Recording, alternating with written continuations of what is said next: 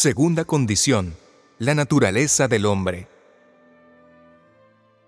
Para tener necesidad del ministerio sacerdotal celestial de Cristo, el hombre debe tener un conocimiento real de sí mismo a la luz de los requerimientos de la ley de Dios para ser aceptado. De lo contrario, no sentirá genuina necesidad de la ayuda de Cristo. 1. Obediencia perfecta y perpetua. Romanos 2.13 el hombre pecador no puede obedecer perfectamente la ley, porque el corazón natural no tiene capacidad para amar a Dios ni a su prójimo. Juan 5:42, Jeremías 6:10, y más bien aborrece la ley. Jeremías 6:19. De acuerdo a Romanos 13:10, el amor no hace mal al prójimo, así que el cumplimiento de la ley es el amor. El amor que es un principio de origen celestial y es un don sobrenatural. Gálatas 5:22. Obedece la ley de Dios. Pero como el hombre no tiene naturalmente capacidad para amar, no puede ser hacedor o cumplidor de la ley.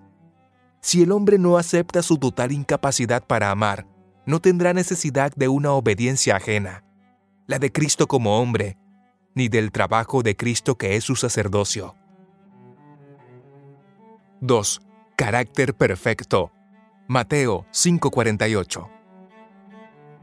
El hombre naturalmente está atestado de toda injusticia. Romanos 1:29. Y no tiene misericordia.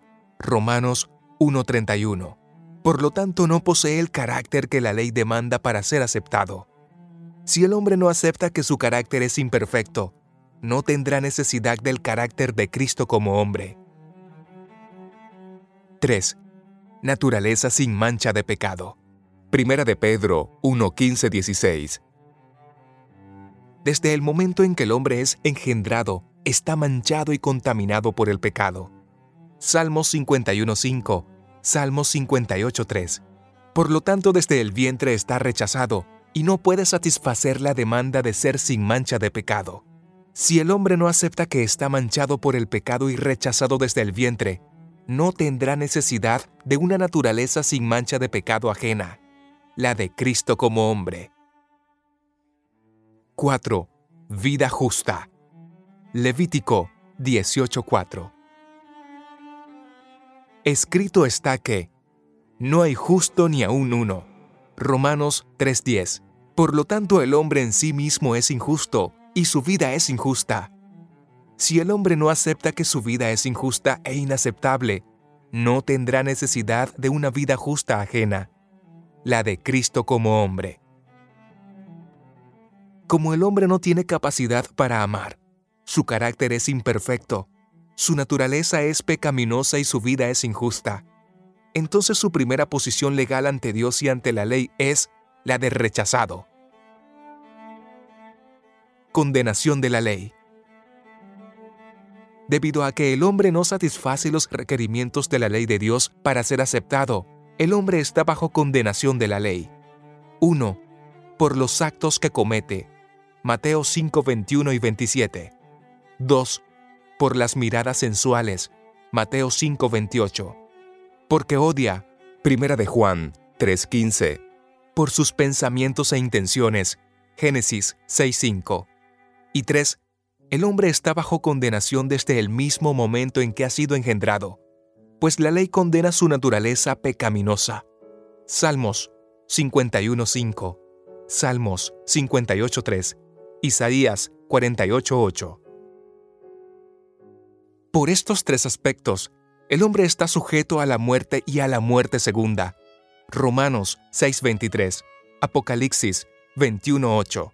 El hombre por ser infractor de la ley tanto por sus actos, miradas, intenciones y estado de ser. Tiene una deuda impagable ante Dios y la ley. Mateo 18:24.